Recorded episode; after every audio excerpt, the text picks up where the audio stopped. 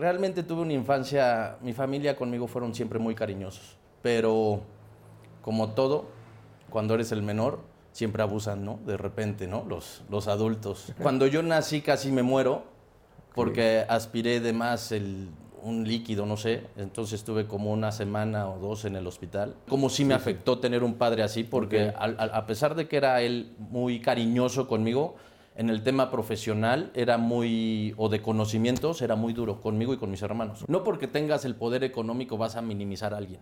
Claro. ¿No? O sea, no, no tienes el derecho a.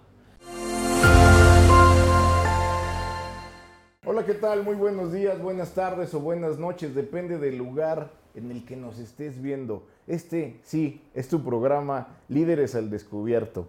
Y como ya es tradición, hoy también tenemos un gran personaje aquí con nosotros. Él es Claudio González, mi gran amigo, mi gran hermano y uno de los que me inspira en la vida.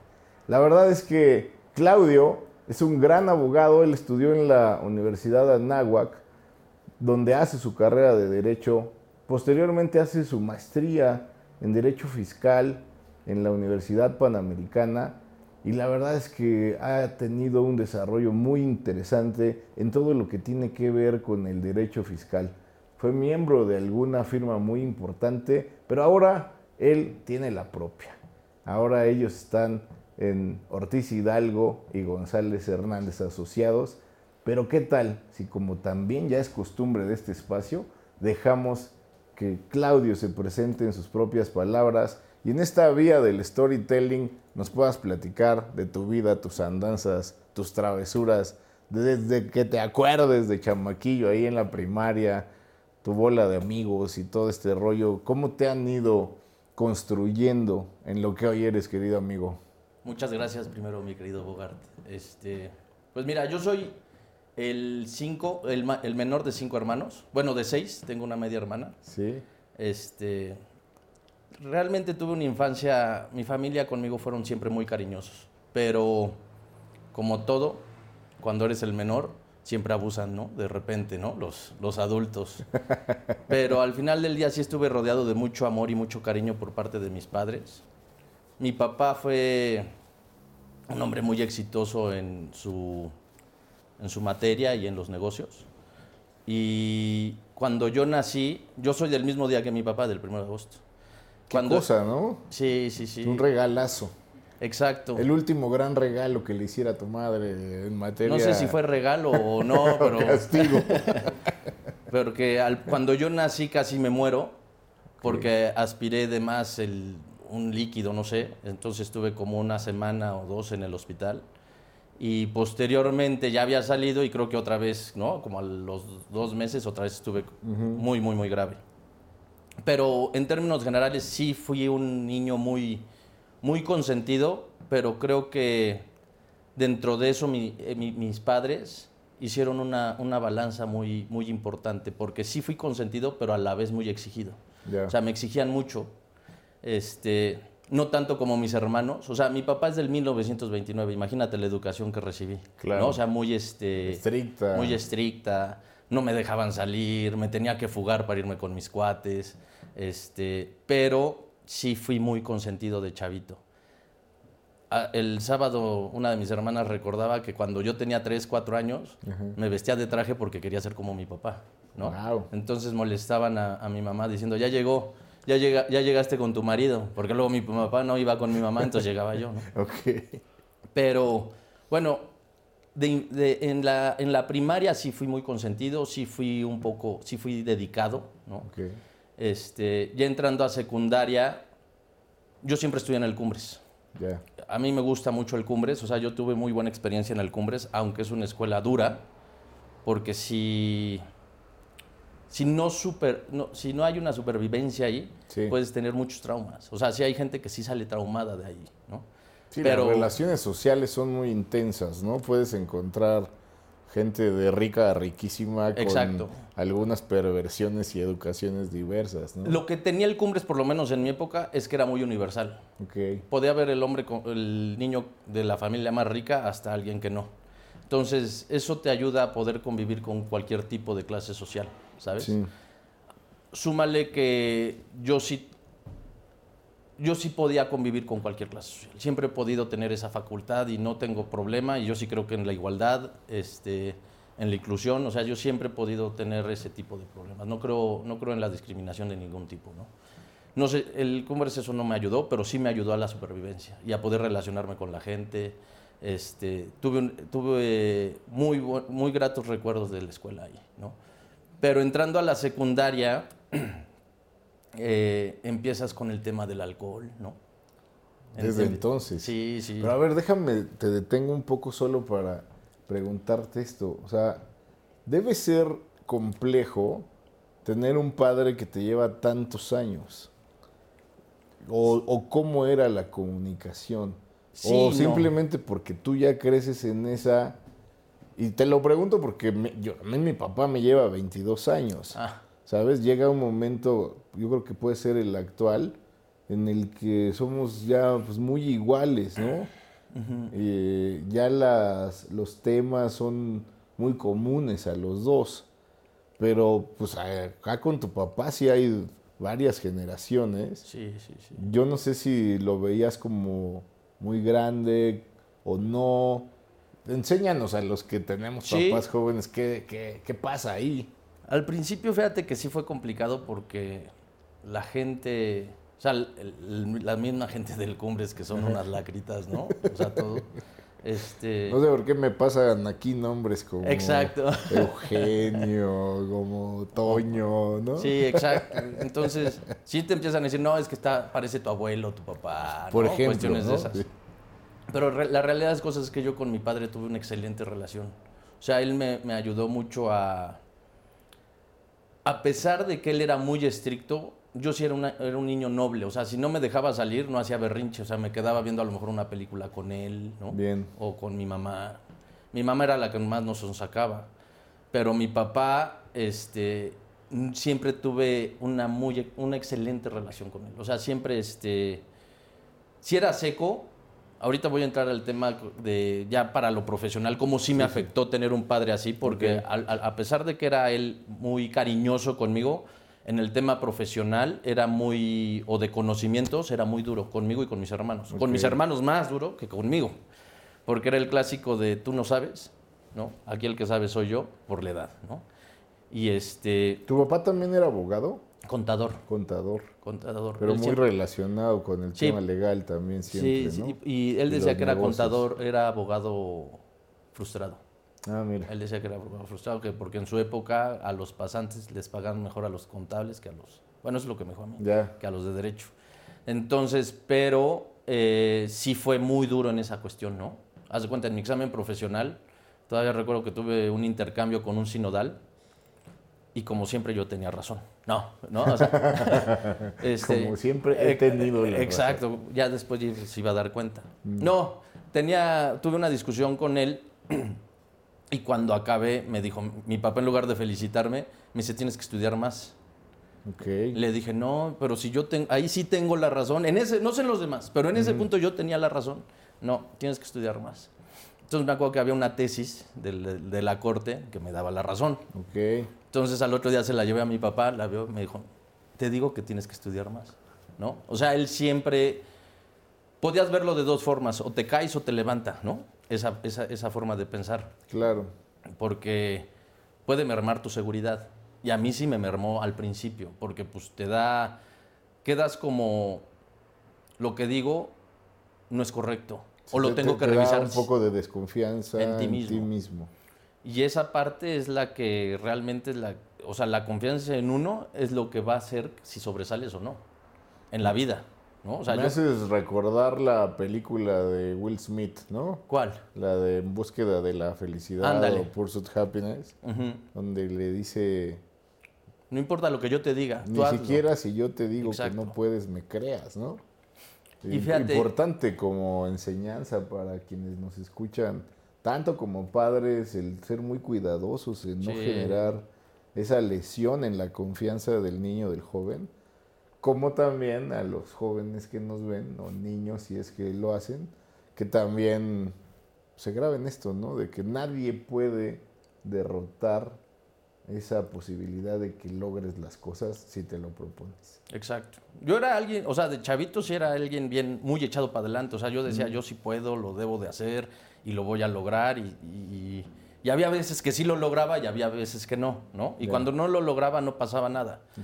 Más bien fue un tema que cuando yo, cuando empiezo a crecer ya en una vida profesional, entro a este despacho y también era el más chico, ¿no? Eh, pues, bueno, es Basham Rinch Correa, yo creo que es uno de los despachos, si no el despacho para mí el mejor de México, porque abarca todas las áreas, ¿no? Oye, pero antes de llegar allá, ¿cuál, se, ¿cuál tú dirías que fue el mejor valor que te, que te dejó tu padre? Ahí voy, ahí voy, ahí precisamente ahí voy. Yo generé, yo tenía cierta desconfianza conmigo. Yo sí creo que, por ejemplo, mi padre conmigo, por la, por la madurez que tuvo, llegó a ser un padre más cercano a mí, a la larga. Y, y él estaba lleno de sabiduría. Entonces, me la pudo transmitir. Wow. Me la pudo transmitir en muchas cosas. Ya, o sea, ya, ya era cosa de si yo si la agarró o no. ¿no?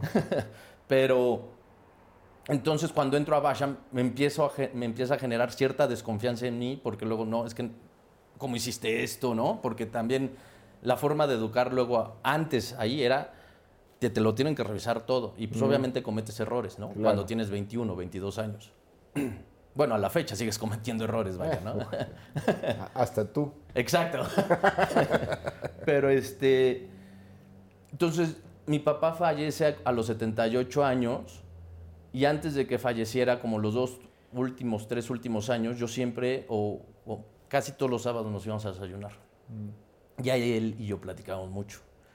Y una de las cosas que sí le dije y lo tomó bien fue que me, generaba me generó mucha desconfianza en mí esos regaños. Ah, pudiste compartírselo. Sí, Qué sí, sí, rico. sí. O sea, esos regaños o esa parte de, es que está mal y está mal. Y, y a él sí, como que él me dijo, no me digas eso, porque no era la intención. Dije, yo sé que no era la intención, pero genera eso, ¿no?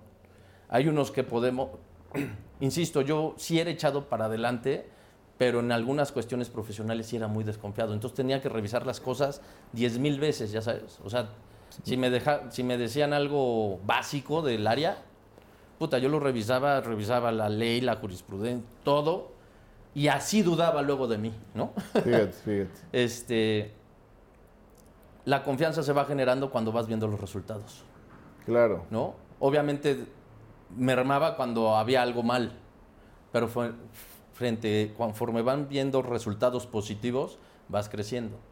También es una línea delgada no llegar a ser muy sobrado de ti, ¿no? Sin duda, sin ¿No? duda. Este es, es, es ese doble filo donde dices, este cuate no sabe que no sabe, ¿no? Pero es tan seguro que va y se avienta con el borras, ¿no? Exactamente. Pero luego esa seguridad, aunque no sepan, les, les resulta, ¿no? Estoy de acuerdo. El único tema es no ser soberbio.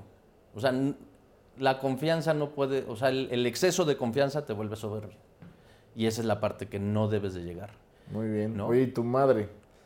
Mi mamá Chulada de mujer. hoy ¿cómo fue, no? era, hoy, hoy es su natalicio, ¿no? Hoy, hoy hubiera cumplido 78 Mira, años. pues sirve que le mandas una felicitación donde quiera que esté. sí, Ahora sí. que se usa felicitar por redes, ¿no? sí, Yo creo que ya, como es en la, como está en la nube, pues ahí, exacto. por ahí se comunica Ahorita ya, a través de una meditación, ¿no? Algo así. mejor. Con mi mamá también tuve una... Mi mamá fue lo, lo contrario, era muy solapadora, ¿no? Muy consentidora, siempre muy alegre Pues ella. era su pequeñín. Pero con todos, ¿eh? Ah, con todos. Sí, él- él- ella jaló con todos. Con mi papá sí era muy con- era muy- mucho más consentido que con los, que los demás, Ok. pero es que realmente mi papá fue como abuelo, ¿no? O sea, si lo ves así, algún modo, 49. sí, sí, sí. Y mi mamá, este, pues era la alegría de la casa. O sea, ella llegaba y siempre sí, súper, súper alegre. risueña, este, cuando tenía que ser dura era muy dura, ¿no? Pero ella fue, por eso te digo que era el balance entre los dos. ¿Cómo sabías cuando ya estaba enojada? No, no, te dabas cuenta así. ¿Ah, sí? No, se ponía súper mal. Súper mal. No, no, no, si se enojaba se ponía súper mal. Pero, o sea, ahorita veo a, los, a sus nietos, cómo la recuerdan, sobre todo las mujeres. Puta. Es, era una, es, es que era, era muy amorosa ella. ¿Qué imprimió en ti tu madre? ¿Valores, Mi comportamientos? mamá me imprimió mucho también el tema de eso de la igualdad, Ok. ¿no? Este, tienes que tratar a todos igual siempre, ¿no? Si Todos somos iguales, aquí no hay... Te voy a contar una historia una vez en mi Por casa favor. con una niña del- que nos ayudaba, ¿no?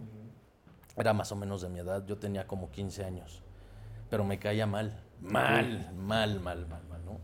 Y la verdad es que ya después vi que era una niña que sí quería mucho a mi familia, pero entonces una vez no encontré uno de los CDs Ajá. y yo la corrí, ¿no? Ok.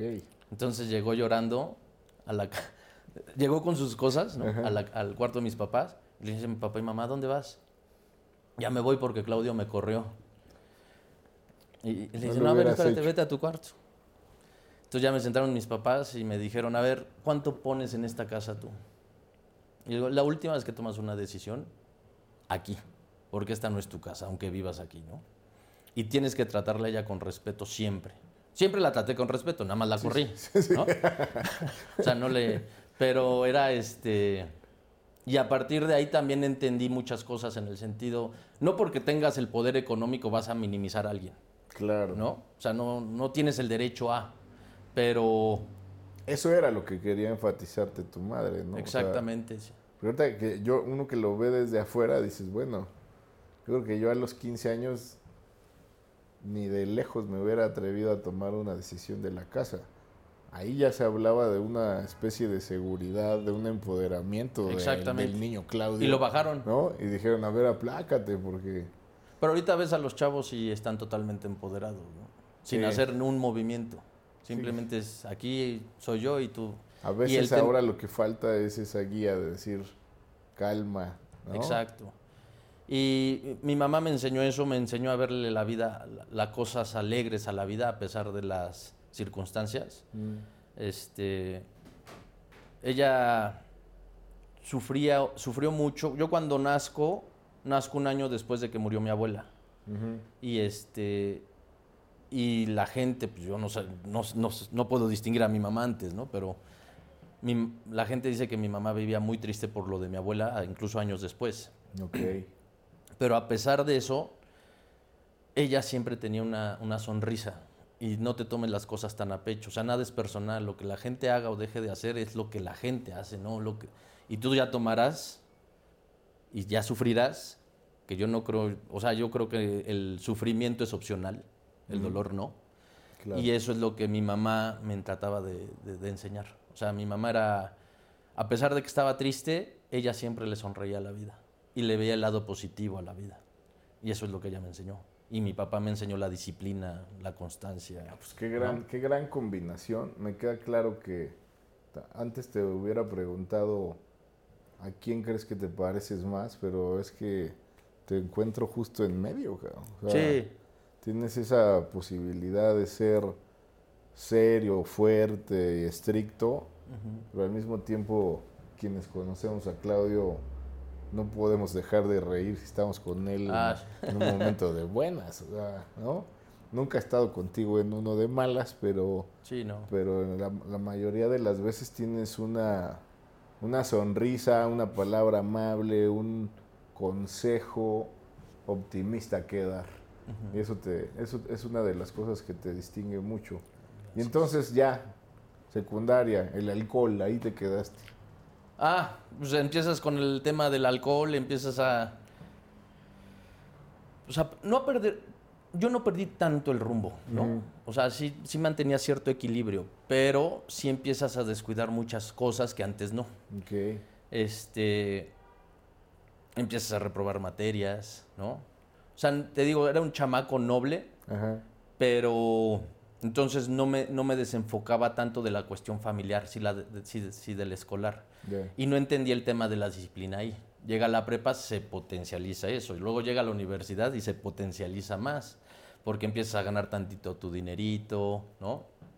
Y a pesar de que mi papá era estricto y todo eso, pues yo me fugaba. Yo me podía fugar. Y la gente que... O sea, yo no sabía que era... O sea, la gente que me conoce dice, no, pues este güey sí le pegaba duro al frasco, ¿no? Sí. La verdad. Pero, pero yo decía, no, No, no, no, Es porque normal, veía a mis amigos, Todos ¿no? le hacemos, lo hacemos igual. veía amigos, familiares que le pegaban un poco más y decía, pues es que ellos le pegan más, ¿no? Pero yo, yo no tanto. Pero siempre mantuve cierta disciplina, que eso es lo que creo que a la fecha me empezó a ayudar ahorita. O sea, ¿Ahí, ahí qué le dirías a los niños y jóvenes que se van enfrentando a ese fenómeno y ahora a unos desafortunadamente más, más graves? ¿Qué, qué consejo les darías? yo creo que mantener una disciplina y una constancia en, en algún, algún hábito sano. Ya. No vas a poder evitar el tema de la fiesta y de, los, de, de ese tipo de cuestiones, del alcohol, el cigarro. Yo nunca le pegué a la droga, pero si mantienes una constancia en un hábito sano, tarde o temprano eso va a redituar. Como puede ser un arte. Puede ser un arte o ejercicio, oye, en, en tu misma chamba. O sea, si tú mantienes la disciplina y aunque te vayas de jarra, pero tú estás a las 8 de la mañana trabajando, tarde o temprano eso va a redituar. Y solito ese hábito del, bueno, no el hábito, la, la adicción, digamos, o el, o el relajo, se iba a ir desapareciendo porque te vas a empezar a enfocar en esto. Claro. ¿no? Entonces, tarde o temprano se va a eliminar el otro si mantienes siempre esta constancia. Si, si, no, si, si no mantienes esta disciplina o esta constancia en ese hábito sano, que es tu chamba, un ejercicio, o, o ejercicio, arte, lo que sea, tarde o temprano, si lo evitas, si, si este, tu distractor va a si, ser te- ese, ¿no? si se te quita esto, tantito, aquí sí te puede ganar. Y si te gana aquí, quién sabe dónde acabes. Ok. Eso es lo que yo creo, ¿eh? O ¿Era sea, normal en tu familia el consumo de alcohol? una de las ¿Y cosas... tu papá y tu mamá en ese sentido batallaban, lo toleraban? Yo cono- No, no, no, sí se Oh. ponía, sí se enojaban. ¿Sí? O sea, yo a los... Pues mi papá tenía 49 años cuando yo nací. Y decían que era muy reventado y todo. Pero lo que yo vi es que siempre se se levantaba temprano, se iba a trabajar y siempre tuvo esa disciplina. Fue siempre muy disciplinado en lo correcto. Nunca le ganó el tema del alcohol, aunque sí se echaba sus copas, ¿no? Claro. Pero yo, eso es lo que yo creo que les recomendaría a los chavos. Y ahorita los que no están trabajando, que busquen un hábito sano y que sean constantes, sea lo que sea. Como dices, si les gusta tocar la guitarra tres veces a la semana, no dejen ese hábito. Y luego ya te vas a, a estudiar y, y- porque ese hábito a la larga te va a, a permear en tu disciplina de la- del trabajo, de tu familia, ¿no? Porque el alcohol en exceso, o sea, el alcohol no es malo, el malo lo malo es cómo lo tomes, ¿no? Claro. este, Oye, y eran puros hombres en el Cumbres, ¿no? sí. ¿Y ese rollo qué? ¿Cómo? Te digo que ayuda mucho a la supervivencia, Ok. ¿no? Si no sabes supervivir, te puedes generar muchos traumas. ¿Y luego a qué hora aparecieron las mujeres en tu vida? cara? Pues siempre han estado, ¿no? Siempre, este... Sí te vuelves timidón a los 14, 15 años para ligarte a una niña, pero siempre han estado. Yo soy, o sea, yo creo que lo más importante para mí ahorita es mi hija, ¿no? Eh, La mujer más importante en tu vida. y creo que la persona, Ok. ¿no? Creo que la persona más importante ahorita, aunque obviamente amo a mis hermanos, a mis sobrinos, ¿no? Muchísimo a mis amigos, ¿no? O sea, Gracias, gracias. a mis- o sea, es- ese núcleo es sin, es- sin eso no podría vivir, ¿no? Wow. Este, pero obviamente pues mi hija es lo más importante, ¿no? claro, claro. Entonces es- e- ella es ahorita la que me mantiene, la que hace que le eche más ganas el tema este que estamos hablando de la disciplina y la constancia. ¿no? Para Pues vaya que lo hace y lo hace muy bien porque ahora- en esta segunda parte seguro vamos a llegar ya hacia cómo te conviertes en el gran abogado que eres y lo que estás haciendo ahora desde Ortiz Hidalgo y González Hernández, ¿no? Ujú. Entonces ya, digamos, superas eso, tienes la disciplina, eh, ingresas a la universidad, Entra a trabajar a Basham. entras a Basham, que es un parteaguas en tu vida. y, hay- y de ese capítulo a mí me gustaría que me, que me recuerdes esos momentos difíciles en los que a lo mejor llegaste a decir, no soy de aquí, no puedo, alguna cosa, porque yo creo que incluso con tu ahora asociado eh, Ortiz, llegaste a tener eh, anécdotas muy interesantes, ¿no? Sí, lo que pasa es que yo cuando entro a Basham. O sea, yo entro a Basham por recomendación de... Bueno, uno de mis socios ahorita es Ramiro, que es amigo mío desde Claro, hace años. cómo no. Y es como mi hermano también, ¿no? Entonces, él entra a Basham en el 2000, en marzo. Ok. y luego yo entro en diciembre. Entonces, este, cuando entras a ese despacho, pues entras. La verdad es que te, te- yo me formé como abogado ahí, ok. ¿no? Ellos, o sea, si mi papá me dio la disciplina y la constancia, también puedo decir que eso me ayudó. eh, Él me dio la teoría, Mm, pero si hubiera trabajado con mi papá, a lo mejor no tendría esa disciplina y esa constancia tampoco. Lo que me ayudó fue Basham, claro. ¿no? Esa estructura, te estructura el cerebro, te estructura cómo ser abogado realmente, bueno, desde, para mí. Sí, la verdad es que creo que hoy en día, la, sin temor a equivocarme, la, la educación universitaria te dura, ¿qué te gusta? ¿Una semana, un Sí, mes, una no. vez que sales? Sí, Hasta que no estás sentado en un escritorio, en un despacho, o en tu- enfrentándote a la vida real, Así. no pues, empiezas a aprender lo verdaderamente útil, ¿no? Exactamente. Y creo que lo dices muy bien. O sea, primero ya tu papá te había dado una solidez, tu mamá otra. La escuela sin duda fue importante, Sí. pero, pero ya enfrentarte ahí es otro reto. Sí, sí, sí, sí. Y, y cuando entro a, a Basham, pues, pues ves la vida, ¿no? O sea, aunque creo que como es un despacho muy grande y veo unas ciertas operaciones, también se concentra solo en un cúmulo de la sociedad, ¿no? O sea, nada más es un círculo, no, no ves todo lo... to- sí, to- todo, el pastel. que, ¿no? que hay, que, que hay en México, ¿no? Claro. este, me ayudó mucho también a entender el tema de que, pues que para crecer hay que regarla, ¿no? Porque dentro del despacho, puta, yo me acuerdo una vez que mandé una opinión, pero lleva, yo tenía dos meses de abogado, Ajá. ¿no? O sea, nada. Sí, sí. Y este y se fue al cliente y, y no y se fue mal porque no había un artículo que se tenía que poner y me pusieron un regañón pero terrible y lo había firmado un socio. Wow. Entonces ese tipo de cosas, oye, sí viste, ¿no? Que, que la regaste. puta, y entonces llegan tus demonios otra vez de, pues, seré, seré para esto, ¿no? Seré para esto. Y este, y ahí es donde tienes que sacar la casta, que es lo que me ayudó mucho lo de mi papá también. A decir, no, sí puedo y lo tengo que hacer, ¿no? Entonces, luego les pedía... Esto está bellísimo. ¿Por qué no haces un tip para los jóvenes que te, que te están escuchando? Porque creo que es un común denominador y no habrá vida en la que no llegues a experimentar esa gran duda. Ah, sí. Y tú hablabas de la casta, se habla también de la perseverancia. ¿Qué les dirías a todos estos jóvenes que probablemente en este momento o muy pronto vayan a experimentar eso? ¿Cómo levantarte de eso? Pues volvemos a lo mismo en la confianza en sí mismo. En- yo creo que en la vida siempre va a haber altibajos. Siempre. O sea, no existe la persona en este mundo que no tenga un altibajo. Claro. Este, depende de ti y cómo afrontes el tema si vas a volver a subir. Entonces, trata de identificar exactamente qué es lo que tú quieres, eso sí. Yo creo que eso es lo más importante, identificar qué es lo que te gusta. Y una vez que y una vez que, te, que lo identificas, no pasa nada si vas a tener muchos obstáculos, va a haber gente que te va a decir que no puedes, va a haber gente que va a decir... Y no te compares con nadie.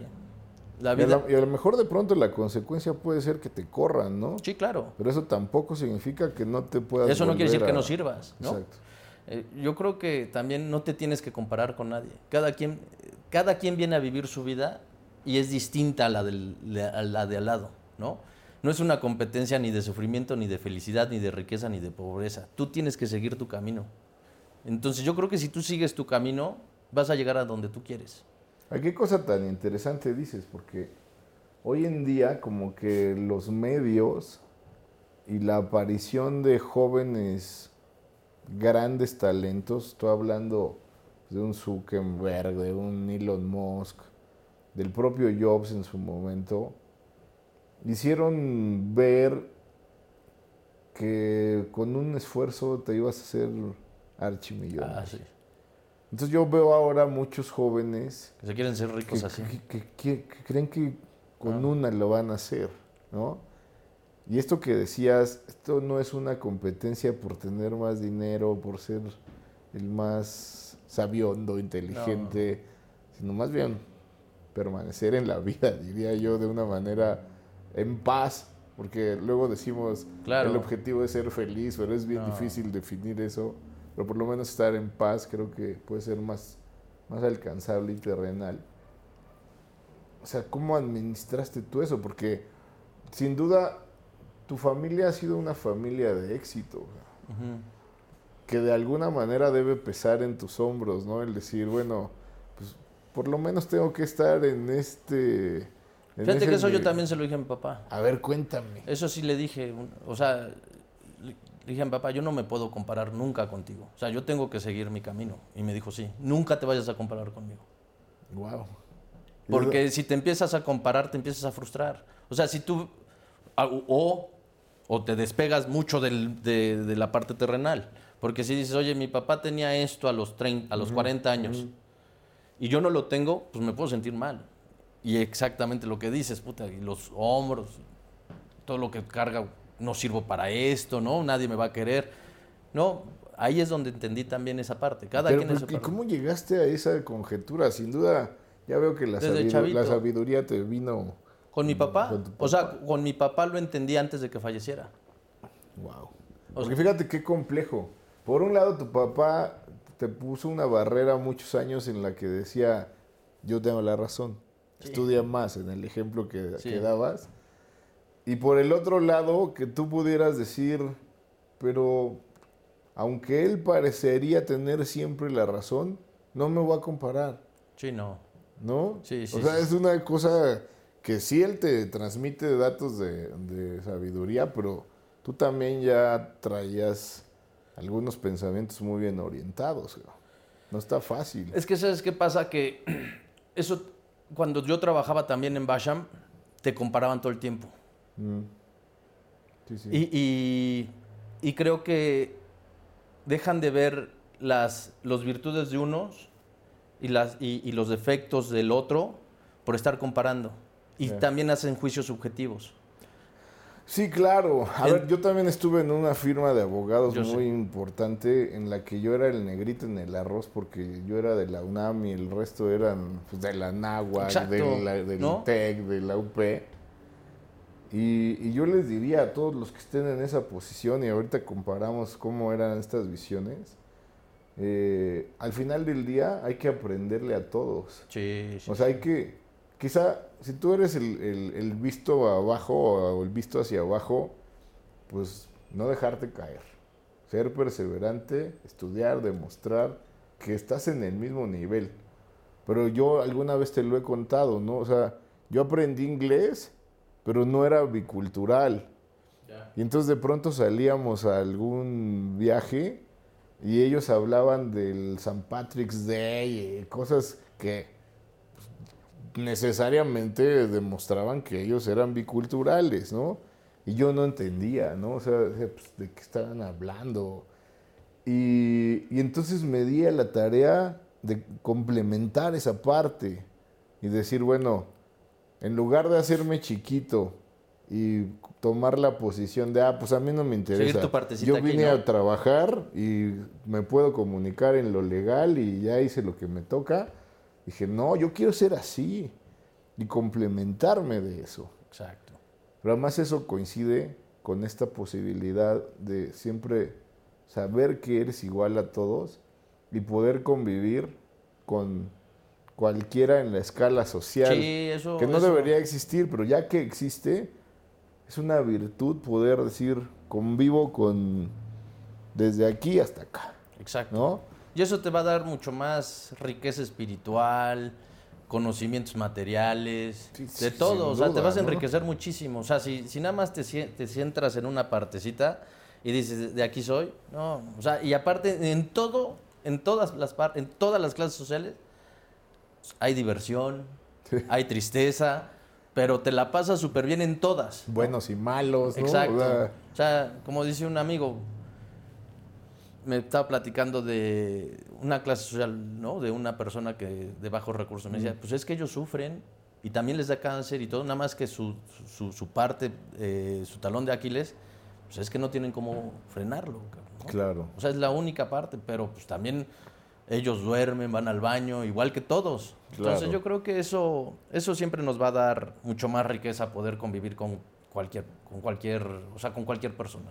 Eso siempre se te va. Entonces, digamos, si enfrentas ahí problemas, este, retos, Exacto. fracasos, no hay que tenerle miedo a la palabra. es- No, el fracaso es- un- ¿Qué es para ti?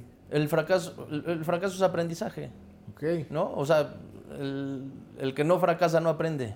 Sin duda. A, veces aprendes más de las experiencias Cuando tienes negativas, una, ¿no? cuando ganas no aprendes, Claro. ¿no? O sea, porque dices, ah, pues ya me la sé. Pero cuando pierdes sí aprendes. Sí. Y aprendes bien. Entonces, bueno, no todos, ¿eh? Hay maderas que no agarran barniz. Muy buena. O sea, frase. ¿estás de acuerdo? Sí, o sea, no todos, duda. pero cuando pierdes es cuando, cuando, cuando real, o sea, si realmente haces conciencia de esa pérdida, vas a aprender. Oye, y hace rato hablabas de la, de la meditación. ¿Qué, ¿Cómo la usas? Fíjate que yo era muy católico, ¿no? O sea, era mucho de ir a la iglesia y eso. Y ahorita con la pandemia como que me quité esa estructura y, y la, la utilizo como para alivianarme, ¿no? O sea, como para regresar aquí cuando estoy triste, cuando... O cuando quiero encontrar una respuesta a algo. Ahí, ¿no? Aunque la trata de hacer ahora diario. ¿Qué ¿no? te hizo, Diez- virar entre la religión y la práctica de la meditación? Pues, la o sea, no quiero sonar crítico ni mucho menos, pero, o sea, por lo menos a mí, ¿no? Siento que generan mucha culpa donde no existe. Ok. Y no solo la religión católica, y, y las reglas de todas las religiones están destinadas a una cuestión que yo no comparto, que es controlar ciertas cosas, ¿no? Ok. Y entonces cuando empecé a tratar de como a meditar, o sea, sigo creyendo en Jesús, en Dios, sí, sí, ¿no? sí. Pero ya no tengo que ir a la iglesia, puedo hacerlo yo. Y ese tema de la respiración creo que sí te conecta con otra cosa, ¿no? O sea, te conecta bien con a donde te tiene que conectar, con quien te tiene que conectar. Con el todo. Exacto, con el universo, llámale como Dios, ¿no? Como ¿Qué, quieras. qué opinas de esa frase de que uno es parte de todo y todo es parte de uno? No, pues yo sí la comparto completamente. O sea, yo ahora- soy tú y tú eres yo, ¿no? Exacto. y, y eso que parecería una locura, por supuesto yo soy más guapo que él, pues no Exacto. podría ser yo él. Pero en la suma somos una cosa mejor. Exacto, exacto. Oye, pero lo que yo siempre digo es, eh, es muy importante no solamente ya escuchar esta frase y repetirla, sino actuar en consecuencia, ¿no? Sí. La empatía es una de las grandes virtudes, ¿no? O sea, ponerte en el lugar del otro cuando vayas a hacer o decir. Es tan fácil decirlo, pero tan difícil aplicarlo que la gente no se da cuenta. Por eso estamos. Fíjate que esa es una de las cosas destacables. Yo sabes que también comparto una filosofía muy similar y también medito y todo esto. Y verdaderamente yo en la meditación he sentido cómo me integro al todo, ¿no? Eh, y fíjense, dos abogados de a veces estructuras rígidas. rígidas, ya hemos ido hacia este, hacia, hacia este plano. Y lo que sí ahora, lo, lo que trato de trabajar mucho es decir, a ver, si ya lo sabes, ahora actúa en consecuencia, Exacto. ¿no? Entonces ya no es lo mismo abrir el grifo y dejar que se esté yendo el agua, porque si tú piensas en que todo es parte del todo. ¿qué le dejas al resto, no? Si me rebasa alguien horriblemente en el periférico, ya no hago el ta ta ta ta ta. ta. Digo, bueno, pues eh, probablemente si yo soy ese, que además alguna vez lo, he- lo mismo, sido, ¿no? ¿no? Sí, sí, sí. A lo mejor él trae prisa, a lo mejor tiene un mal día, a lo mejor no sé qué. Y a lo mejor va a tener que aprender una lección en el momento que sea adecuado. Pero si yo me enojo, el que me estoy haciendo daño soy yo, Sí. ¿no? Entonces ya ahora digo, ah, pues dale. Sí, sí, sí, sí, sí, sí. Hay veces que sí digo, bueno, ya lo hice cinco veces, el que sigue sí se la voy a meter. Porque bueno, pues el trabajo de... También eres humano, El ¿no? trabajo de permanecer en paz no es fácil, No, pues nadie, no, ¿no? no. O sea, este... Ni Jesús, ¿no? Cuando se te mete la loca de la cabeza o el loco de la cabeza para ser igualitarios, no me vayan a regañar. Eh, a veces dices, bueno, El pues, loque. pues no que muy zen, Exacto. ¿no? Y entonces tienes que volver al punto y este es un trabajo interesante. Pero ni Jesús, no, no, no, no partió ahí en la, en la iglesia cuando Sí, sí, llegó con se- el mercado. Órale, hijos, ¿no? de aquí, ¿no? Pues ahí sin está. duda. ¿Qué esperas Oye, de pues qué nosotros? interesante. Cuéntanos ahora lo que están haciendo desde Ortiz Hidalgo y González Hernández asociados. Eh, platícanos de esta gran unión que para mí, de verdad, el día que lo supe me dio muchísimo gusto. Y eh, pasemos un poco a platicarle a la gente por qué es importante los por qué son importantes los asuntos fiscales, conceptos y consejos para quien se incorpora a la vida fiscal, ¿no? Hemos visto una modificación importante y un interés interesante, interés interesante, interesantísimo, eh, que, que es los jóvenes cumpliendo 18 años, que de pronto les empezaron a incluso cuestionar los ingresos, que a Ah, veces era la colegiatura para que él, él fuera y la pagara, este tipo de cosas.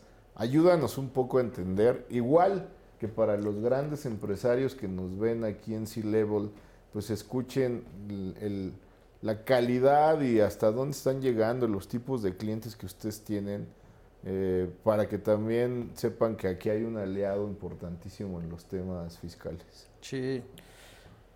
Yo abrí el despacho con Ramiro primero en 2013, ¿no? Y ya empezamos, nosotros nos dedicamos básicamente al tema fiscal, al litigio. Ramiro se, especi- eh, se especializa en el tema del litigio fiscal, yo en consultoría y planeación. En 2000, hace un año y medio, hace, sí, ha- hace un año y medio, nos, eh, y ya nos asociamos también con el licenciado Luis Ortiz Hidalgo, que es como una vaca sagrada en la materia, ¿no? Sí, cómo no. Este, creo que, y nos especializamos nada más en materia fiscal.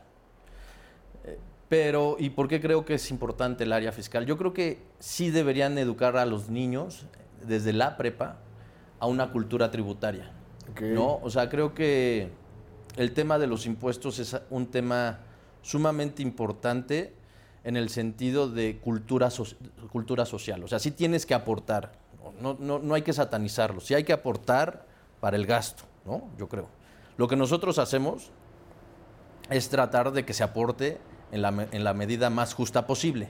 Claro, ¿no? como, como el propio régimen lo establecería, ¿no? O sea, que sea justo, que sea proporcional, ¿no? Exactamente, a ¿no? tus capacidades. Pero me gusta mucho esto que dices, porque tú sabes que además del esfuerzo de C-Level, tenemos el esfuerzo de Soy Thinking, donde estamos muy preocupados por la educación. Y no es fácil decirle a un niño que es bueno pagar impuestos, ¿no? De hecho, desde la semántica, si fuéramos un poco hacia allá, pues impuesto ya te suena a- imposición, a una carga, a un castigo, y desde allí ya hay una cierta resistencia. Ujú. ¿Por qué es bueno? ¿Por qué los padres deberíamos enseñar a nuestros hijos a esa tributación, a esa cooperación con el Estado? ¿no? Voy a hablar utópicamente, ¿no? Por Porque es la sí, parte... sin duda. O sea, porque sí tienes que aportar a la vivienda, o sea, a- a- a- al sitio donde estás viviendo, pues te debe- debes de cooperar para que todos podamos vivir pues, con seguridad, con paz, este, con salud, con educación. Esa es la teoría. Sí, Entonces, bien administrado, todos tendríamos eso. Así es, Eh, el, el problema es si no se ve, claro. ¿no? Pero el concepto... Pero es un problema político, es un problema Exacto, es un, po- jurídico, es- es un problema... incluso de comunicación a veces, ¿no? Yo creo que es un problema político, ¿no? O sea, el no poder ver y no es una crítica a este gobierno, sino lo veo en todos los gobiernos, digamos, ¿no? O sea, no, no, no ves reflejado lo que pagas en las calles. Sí, pero, pero por ejemplo, y, si, en efecto, sin generar una polémica extrema, tú vas a Canadá o Estados Unidos y ves un camión reparando un bache y a veces tienen allí una manta que dice como producto de la recaudación fiscal de este año en reparar este hoyo se está aplicando X recurso. Sí, sí, sí, sí. Por lo menos cuando rebasas y ves eso dices... Y las calles están pagrejitas, ¿no? Ajá, y dices, parte de lo que yo di es eso. O la educación. Ahora, las, escuelas públicas allá son ah, maravillosas. sí, exacto. La, cuestión pública en salud también es buena, ¿no? O sea, los hospitales públicos son mejores que los privados. Sí, sin duda, sin duda. Entonces, cuando tú no empiezas a ver eso es cuando empiezas a satanizar todo lo que das, porque no lo ves reflejado. Por eso te decía, voy a hablar desde la teoría, lo utópico, que es, si lo diéramos, si lo hubiéramos reflejado, yo creo que todos lo darían hasta con gusto. Oye, pues estoy pagando esto y pues por lo menos algo y tengo seguridad, las calles están limpias, están correctas, ¿no? Ahora, a ver, tú que eres un, al mismo tiempo un gran filántropo, que yo a mí me consta, te gusta apoyar muchas causas, ayudar. La verdad es que si algo te, también te puede representar es ese gran corazón y esas ah, ganas de siempre ayudar. Eh, si lo ves desde ese punto de vista y te recuerdas el hecho de que la mano derecha no ah, sabe lo que hace la izquierda, pues al aportar tus impuestos, más allá de lo político y de si lo ves o no lo ves en una carretera o en un hospital o en tal, podrías estar en paz contigo diciendo, sí, claro. Yo estoy ayudando, yo estoy poniendo mi recurso con esta idea de contribuir a la comunidad. Deberías de tener hasta... Si llega o no llega es otra cosa, ¿no? Exacto. No, y aparte, pues, tienes el derecho a exigir. También. ¿No? Por decir, oye, yo sí coopero, ve, aquí están mis impuestos. Así es.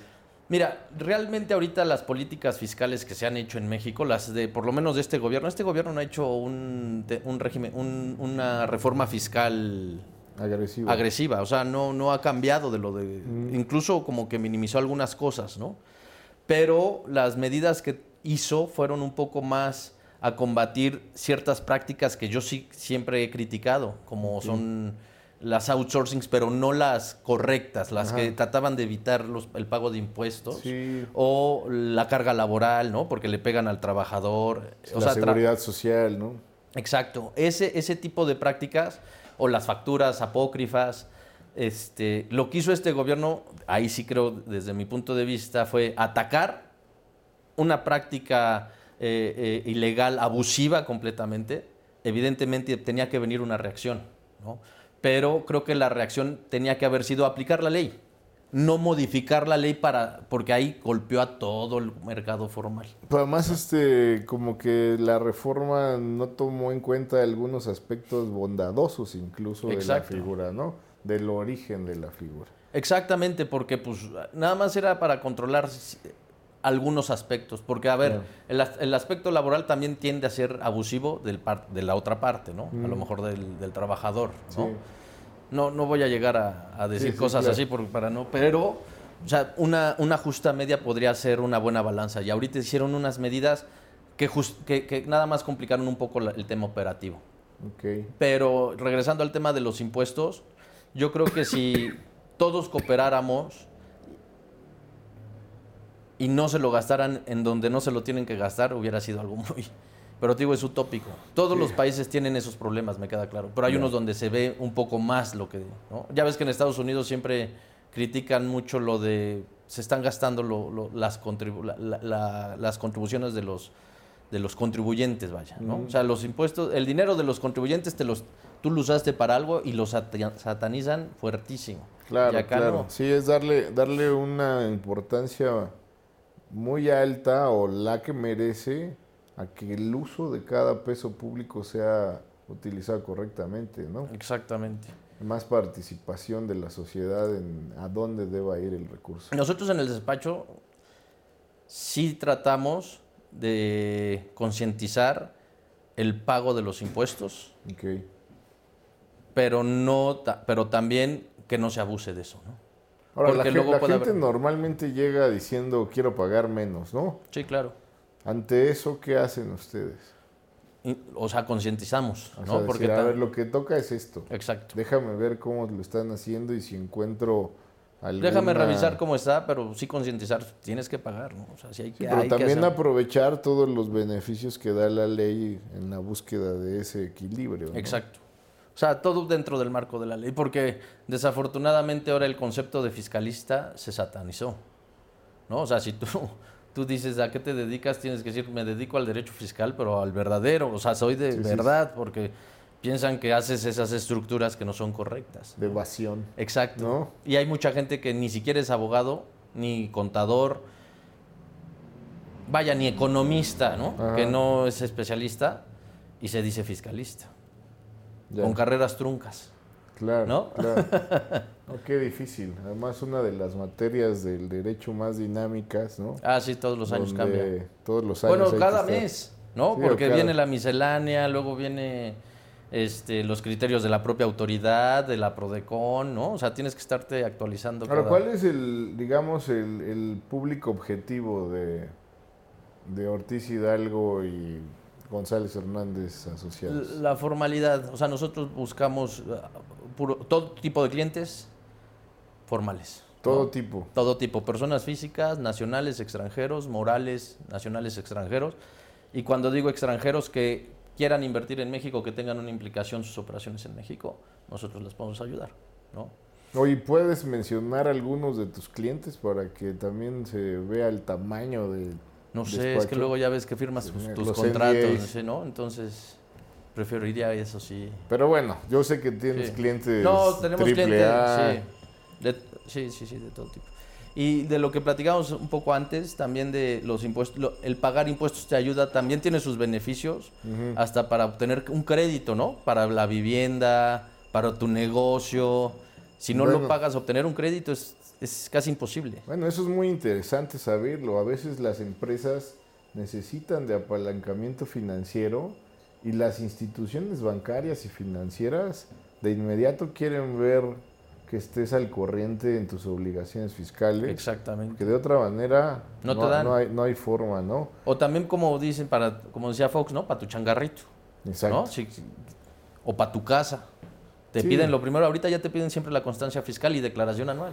Sí, al final del día es una, es una, ¿cómo dicen? Una, re- una red flag, una bandera roja, de que si no pagas impuestos, tú le prestarías al que no paga impuestos.